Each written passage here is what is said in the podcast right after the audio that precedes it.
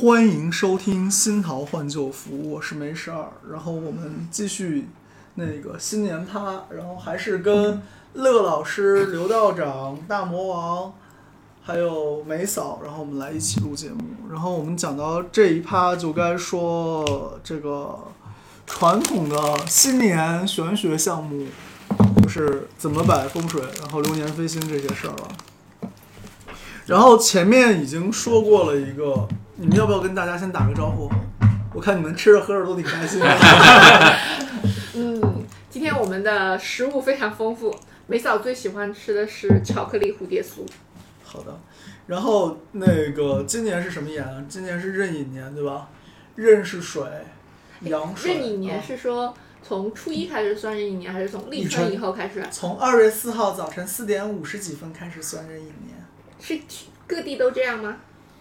呃，各地还都这样，哦因为他是说你在那个北京时间的这个时间点，地球走到了太阳的某一个特定位置，哦，所以这个位置是同时对应全球的，所以就不用说真太阳所以就不用真太阳是。嗯，好的。然后，那说到立春呢，就有讲躲春的事儿呗。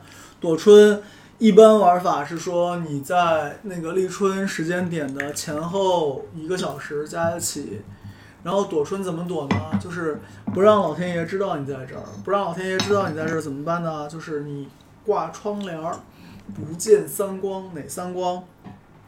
吃光、喝光不是，是日光、月光、星光。然后说白了就是你在屋子里面挂厚的窗帘儿，然后早晨四点五十天应该已经开始蒙蒙亮了，然后你窗帘儿够厚就行了，然后不见天光，然后考究角的话弄个红床单儿，或者是红床罩儿，然后之类的，你就反正从早晨三点五十到五点五十这段时间，就在这个环境里面，别太别被老天爷发现就行了。躲春目的是什么？躲春，像有些人是犯太岁嘛，嗯，躲春的躲春就是说我混过去，不被这些什么四职公曹发现，然后呢，省得他们惦记我，就像老人不要过生日一样，哦，就是你省得被人惦记，躲春也是为了不被人惦记。所以还要红的床单被罩吗？理论上最好有这个，其实跟红内裤是一回事儿。就你知道那个谁啊？那个姜太公有个徒弟，姜太公好像就一个徒弟吧？五级，对，五级，五级不是误打死人了吗？嗯，哦，然后误打死人之后，人家是直接是画地为牢嘛。他后来不是逃了嘛？逃了之后就找那个那个姜子牙，差点说成诸葛亮，找姜子牙给他化解这事儿。然后姜子牙是给他床底下挖了个坑，让他蹲到坑里面去嘛，就应那个埋了的像。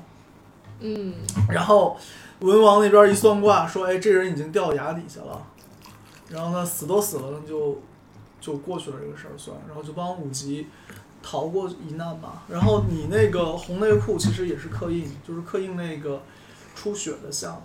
哦，然后你那个红床单儿更是这样的呀，就是印那个你倒在血泊里面，然后一看哦，这个人已经挂掉了，那这事儿就算 过去了。所以就是已经躲过去了，是吧对啊，所以其实玄学里面很讲究的一个玩法，化解就是用刻印的方法来化解。最经典就是我说那个掉钱包的故事，就我发现你要破财，你把钱自己主动花出去，然后你你花钱是可以控制效果的，然后但是你掉钱包你是不能控制效果的嘛。同样是损失，那你就选一个你能控制效果的损失来损失嘛。所以还有很多人会丢一块钱这种之类的吗。呃，那个又有配其他法术的东西了，反正不是个好玩法。那个玩法其实就是我把我的厄运跟着这个钱丢出去，然后你讲嘛，就就说白了就是沾包赖了，这种就不是很好玩的方式了。然后那为什么过年有很多都要求穿红色啊这种呢？辟邪喜庆，哦，朱砂为什么红颜色的？然后你像我们春联儿也是红颜色吧，红颜色也是辟邪了。然后春联儿是从桃符来的，然后以色列人有个传统叫做逾越节，逾越节要吃羔羊肉，不能折断羔羊的骨头，还要拿羔羊血涂在门楣上面。就他们也是门上涂红，跟我们玩法一样。然后那样神的使者就是天使，看见你门上涂红了，然后就从你家跨过去了，所以叫逾越节。逾越节就是跨过去节。天使跨过去是件好事儿吗？他是击杀在埃及所有投生的长子，然后用这样的方式标记你是以色列人，然后就不击杀你家长子，哦，但你家的长子要归在神的名下，嗯，就这么个玩法，就其实也是线上投生的吧。还有一种说法就是说，中国传统的时候，他说过年的时候会有只怪兽会出来，年，对，哦，就是年，然后要放爆仗呃，，不是不是是岁吗？年他那个叫年，不叫岁。他有一种说法叫年，有一种说法叫夕，我也没闹明白。有有些说除夕，除夕就或者是除它。年啊不，是压岁压岁压的不就是岁吗？你这个是广西的，有可能。说说这怪兽它最怕红色和那种很响的声音，所以那时候就又用红色来涂在门上，后来就变成红色对联儿，然后那那个响声呢就变成爆竹那个。哦然后压岁其实压和验是一个字儿，压岁本质上是验圣钱，哦压岁钱其实是验圣钱，也是用钱来压不祥的。然后而且古时候人是会做花钱儿的，现在你敢自己印花的人民币吗？又不敢，对吧？那你就拿点人民币，而且我们一开始人民币不是红色的吧，后来是考虑大家过年发压岁钱，然后图个喜庆，所以后来人民币一百块就变成红色的了呀。哦，就是就不然的话，像港币就是花花绿绿，以前有这个讲究，反正。嗯，然后那个红包嘛，利是，对吧？利是就是红包嘛，也是这个东西啊。好，后来接着讲壬寅年、老虎年，对吧？嗯，然后上面是水，下面是虎，然后下面这个老虎是甲木，所以你家养猫其实是帮你补木的嗯。然后那个壬寅，如果按五运六气算的话是丁壬合化木，然后丁是阴的，壬是阳的，丁就是人丁的丁，天丁的丁，所以你家丁山摆东西，摆山是可以立人丁的。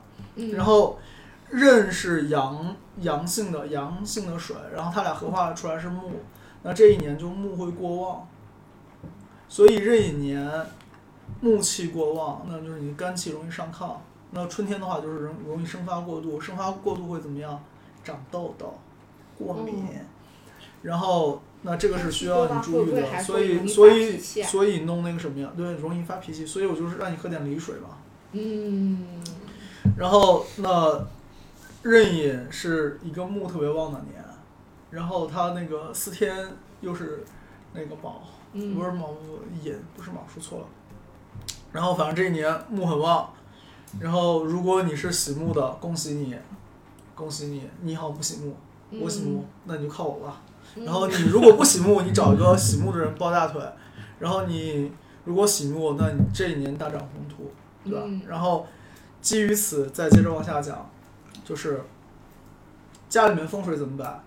刚才大魔王讲到插花，我们说了，你二月四号弄点桃花，插在家里面东南边儿。风水上面其实它是一一个披萨了，然后你分成八块，八牙嗯披萨，然后那一牙范围内都算。然后老外这个事儿搞不懂呢，他把房子画成豆腐块，画成豆腐块，这个就是要打个问号了。反正我师傅不是这么传我的。然后呢，你东边摆花目的是什么？是帮你旺人缘嘛。今年今年的那个流年盘跟原始盘，也就是元旦盘是一样的，这个有歌诀的，在《射雕英雄传》里面有，就是那个跑去找南帝救救黄蓉，然后在南帝的那个山头下面有一个小茅草屋，里面住了一个人会用那个桃花阵。英姑，对，你说英姑是不是也招桃花？我就不知道了。反而反而那个他进去之后，不是让拿那个棋子儿要打那个九宫盘吗？就是口诀如下：灌九履一，左三右七，二四为肩，六八为足。然后就是左上角填的是二四为肩，左上角填的是四嘛，肯定对吧？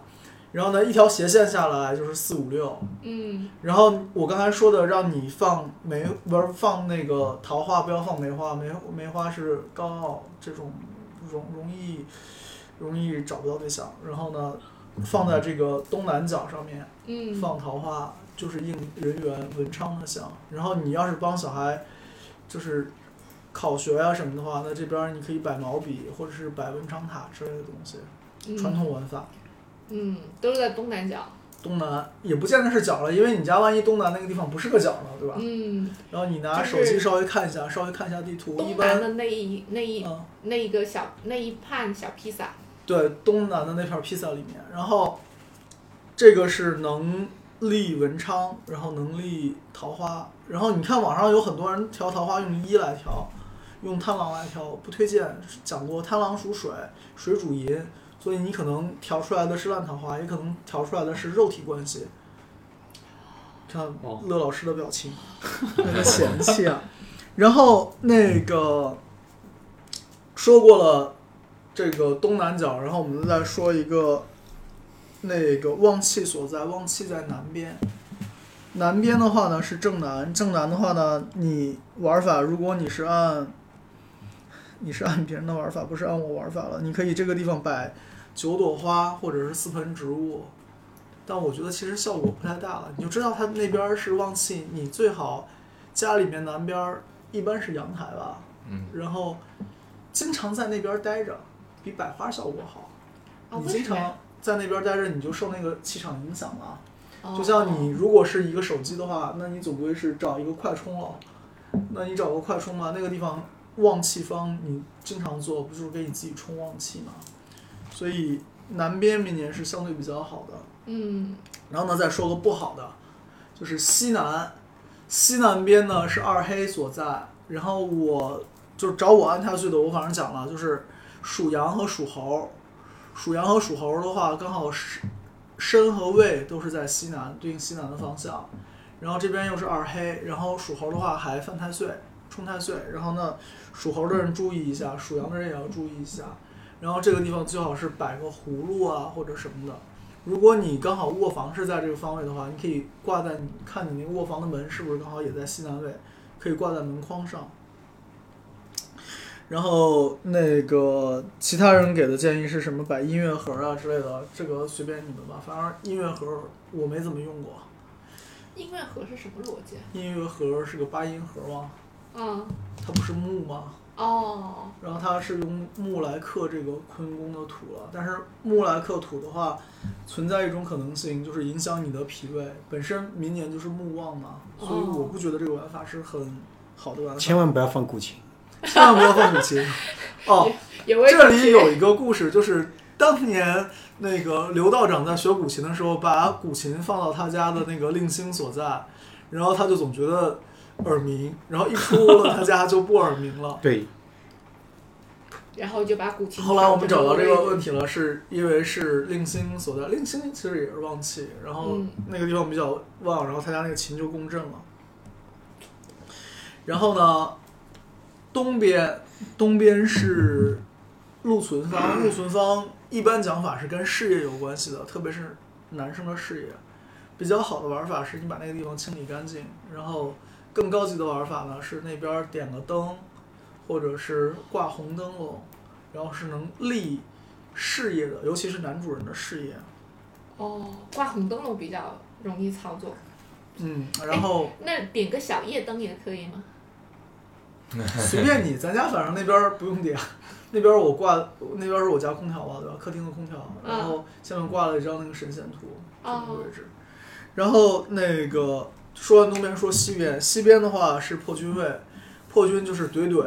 什么叫怼怼呢？就是犯吃口嘛，就容易犯口舌。所以如果你家沙发是在破军位的话，那你可能这一年就要小心了。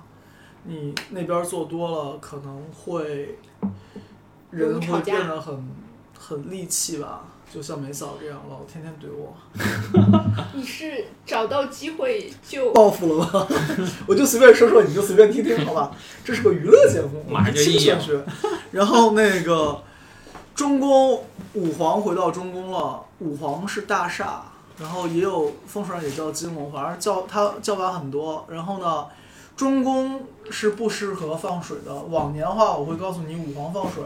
然后呢，回到中宫的话，中宫刚好对的是你人的中焦嘛，中焦这个地方，你放水就是停饮、积液，就不是特别好，容易生病的，而且水也主病。然后所以这一年。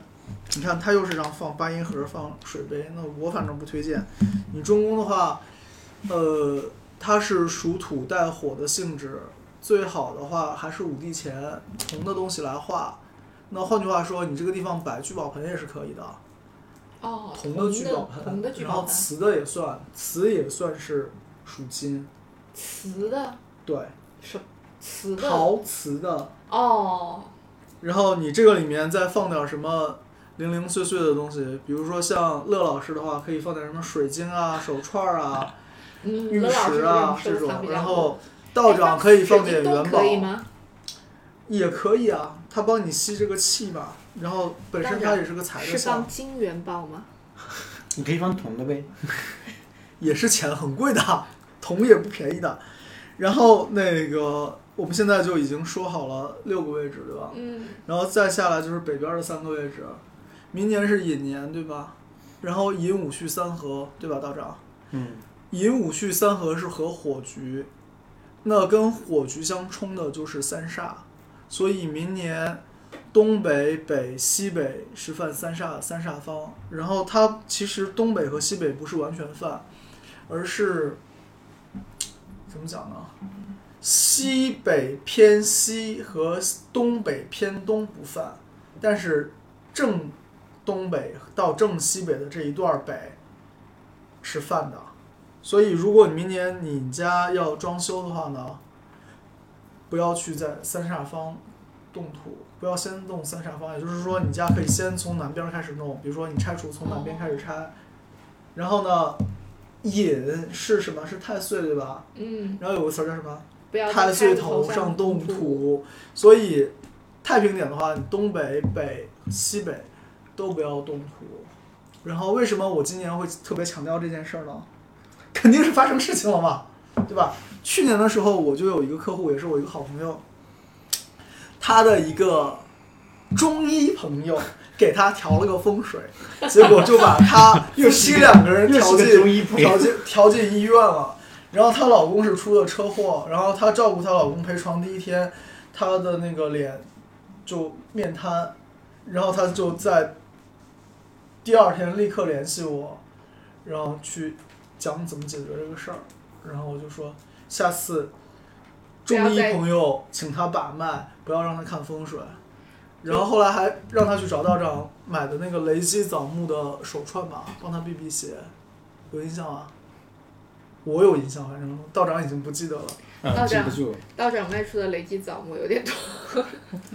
然后反正就是北边务必要注意，北边务必要注意，嗯北边务必要注意。犯三煞这个地方不能轻易动土，动土的话不能从三煞方开始，嗯不，然容易惹祸，而且这个祸都是速发的那种。我刚才说的那个就是一天之内，嗯，就是他前面一天安排好了家里面施工，第二天人就车撞了。哎，那要是那要是家里面真的确实要装修，那人搬出去住可以吗？人搬出去住，房子还是你的房子呀。瞬间猫叫，这个大概不行，这个大概不行，这个大概有这个。外应是不行的，是吧？猫叫了，这个猫叫个大概不行。了，猫打架了。所以说，那个北边多注意吧。然后呢，那个东北边是令星所在，令星所在其实是立人丁的。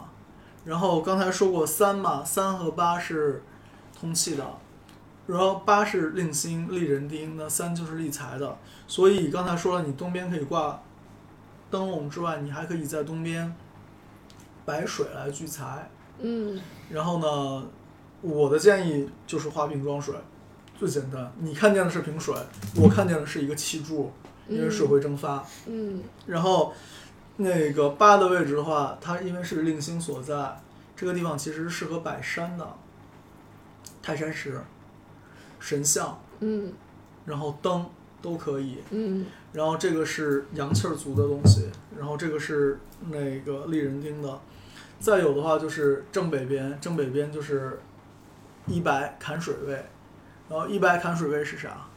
水主银、贪狼、天蓬，对吧？你要是奇门遁甲里面这个就是天蓬，然后那个你要是那个我们说的风水里面的话，它就是叫做贪狼星，然后贪狼星这个位置呢。就是我教大家去破烂桃花吧，好吧？嗯就是你在一百这个位置选子时点一个灯，然后呢，这个灯常开，可以去烂桃花，尤其是老公的烂桃花，这样子的吗？对的。然后咱家那个位置放的是葫芦。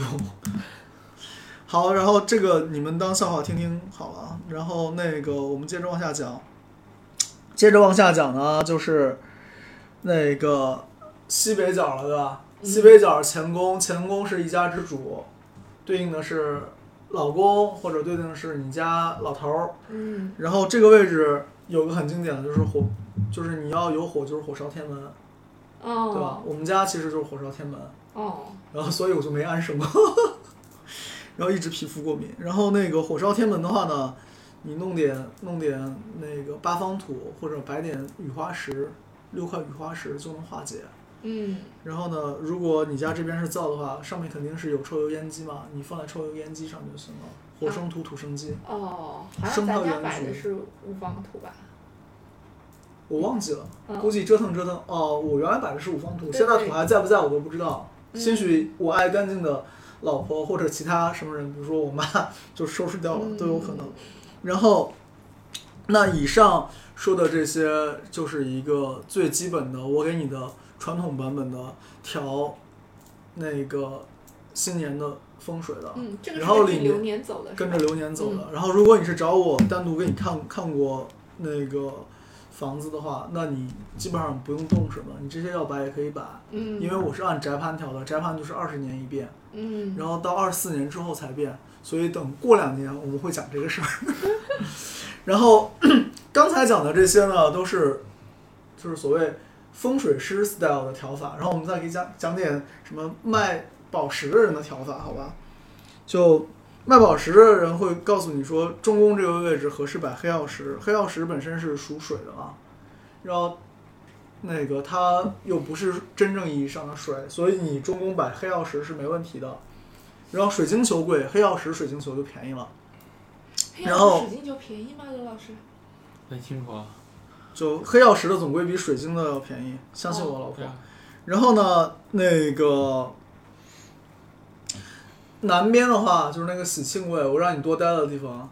然后也有人会建议去摆紫水晶，因为紫水晶其实还是红颜色的嘛，嗯它当赤色来算，所以紫水晶 O OK。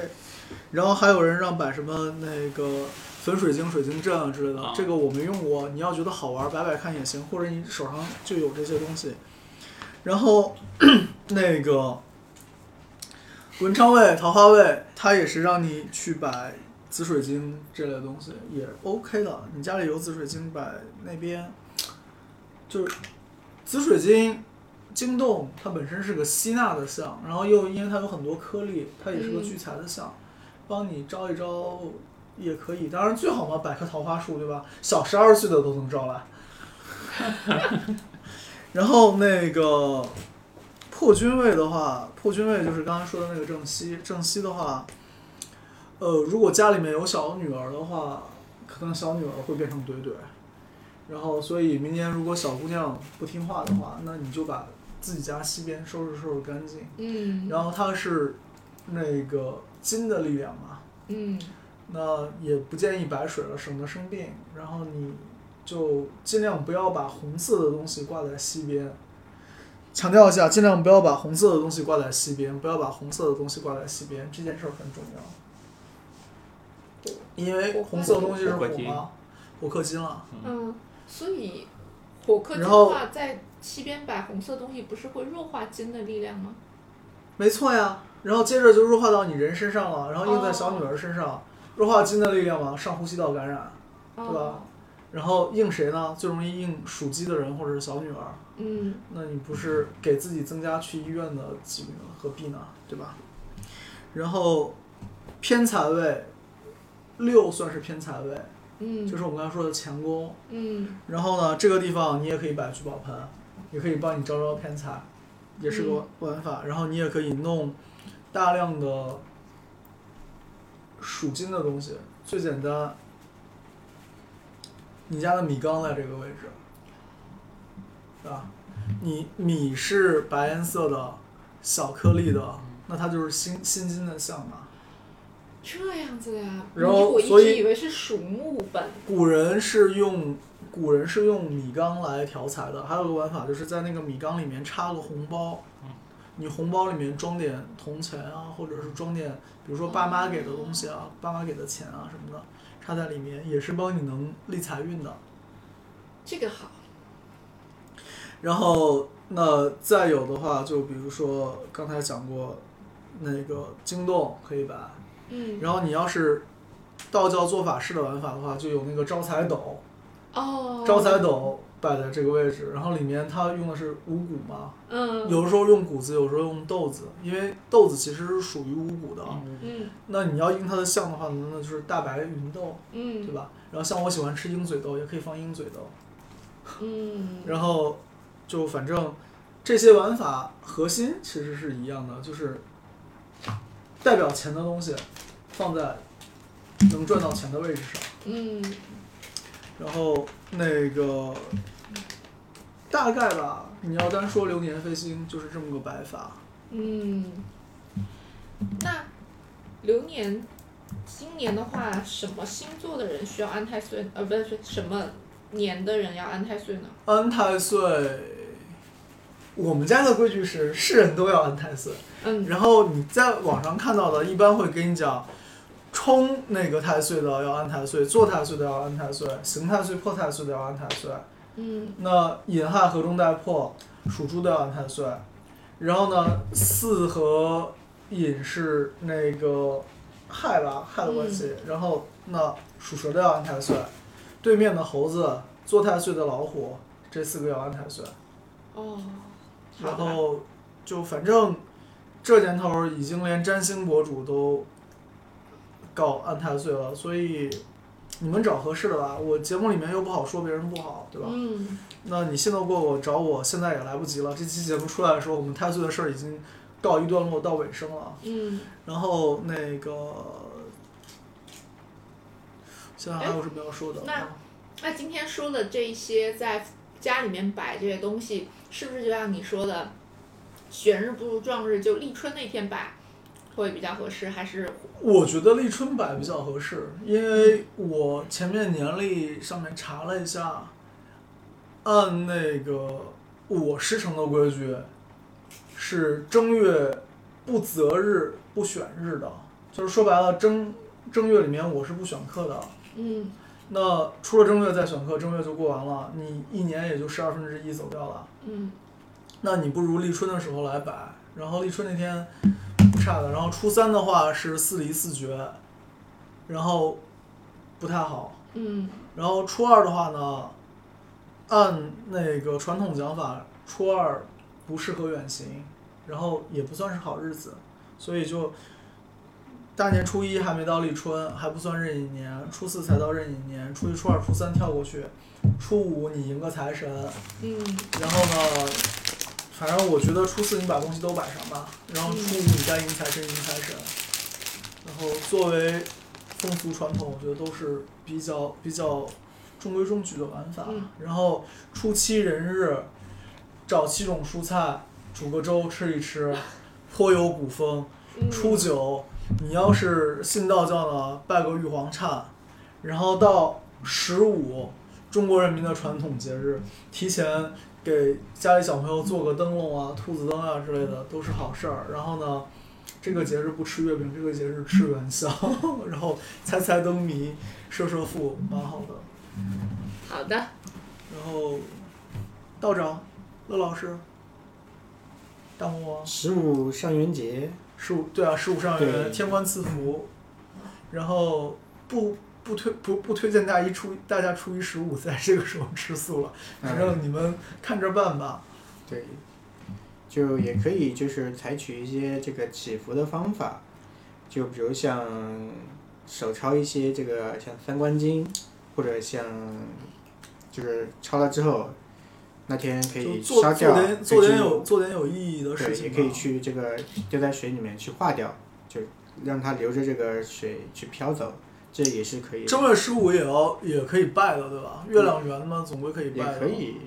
那你可以准备点儿好吃好喝的，然后呢，冲着月亮上个香啊什么的，然后香烧完了把这些供过的东西自己拿来吃，嗯，然后就没有坏处吧，我只只能这么讲了啊。这就是拜月吗？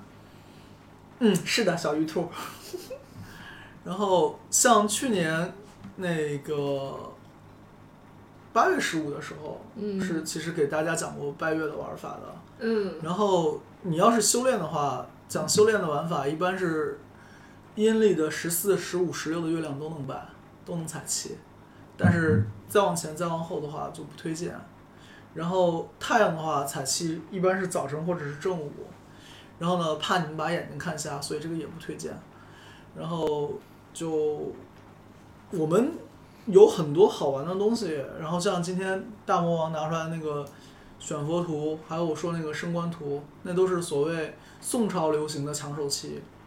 然后，但是我们现在人年味儿不足吧，鞭炮又禁掉了，真的能玩的东西不多。那你就在家可以找点这些东西，大家玩一玩，玩玩骰子，别赌钱之类的，我觉得就蛮好的。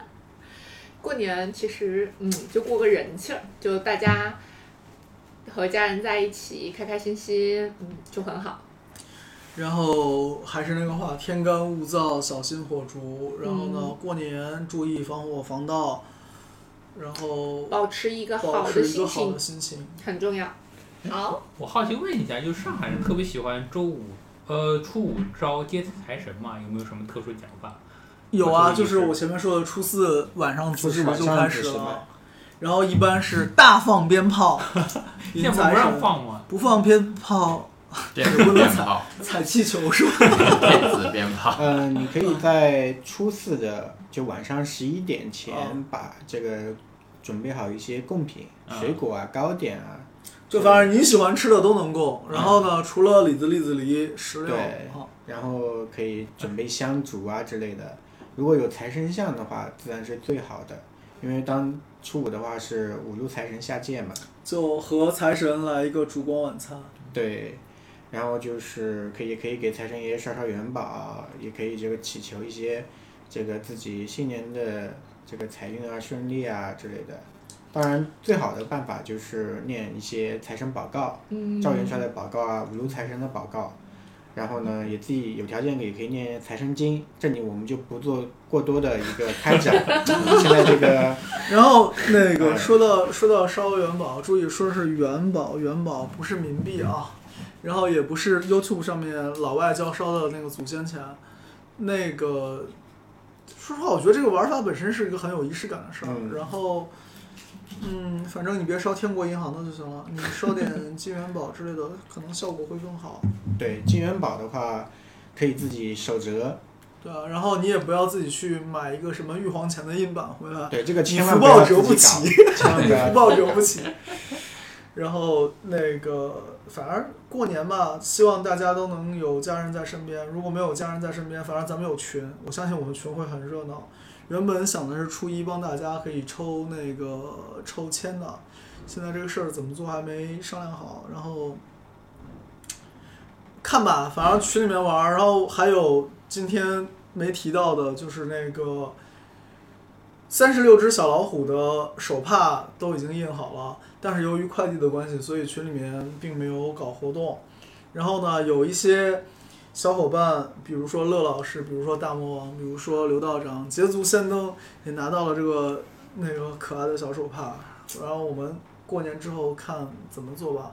然后现在有三个颜色，就是新桃色的只有一条灰梅嫂，嗯然后我另外还有两个颜色，一个是朱砂色，一个是朱标色。朱砂色偏红一点，朱标色呢偏橘一点。然后呢，我自己用的是朱砂色的，就反正朱标色的其实我觉得那个更喜庆，适合女孩子。就反正看吧，后面要搞活动嘛，就再做一下活动。然后这个手帕的话，有一些这个特殊的功效啊，可以这个护身啊。这个手帕上面左边是那个飞天张使者符，张使者是谁呢？就长得像雷震子的那个嗯，雷部将帅，然后大名叫啥？张元博，嗯应该是张元国。然后那个东边是这个福，然后西边的话呢是那个上面写了玄坛嘛，认得出来，嗯赵帅招财符，我画的。然后那个反正就就你就当它是周边吧，然后可以玩。然后上面是那个之前讲的那个三台三星高照，然后咱们那个新桃换旧符的那个 logo。然后希望大家反正新一年每人来一句吧，从我开始。那个最传统的桃花朵朵开，嗯然后呢大吉大利啊！那就祝大家新的一年幸福甜蜜，啊，开开心心嗯。这几年比较闹心，还祝大家身体健康吧。这我觉得这现在最 最最实用。嗯，在新的一年里面呢，祝大家身体健康，万事如意，然后呢多多发财，当然桃花最重要。啊然后对家人的关照，新的一年也要比往年的多。然后祝大家新年顺利。就由于疫情，我们更有年味儿了，是吧？嗯，那我祝大家新年日月增辉，万象更新。果然有文文化化。人，好，那今天节目要么就先到这儿，然后那个大家新一年万象更新，咱们群里面不见不散，谢谢大家，大家新年快乐，新年快乐。那个新闻联播收稿子的感觉。那个不知道你们年夜饭吃什么？播这期节目的时候，估计大家已经可以开始晒年夜饭了。那我在群里面等着你们晒年夜饭。好，那今天节目到这儿，大家虎年吉祥。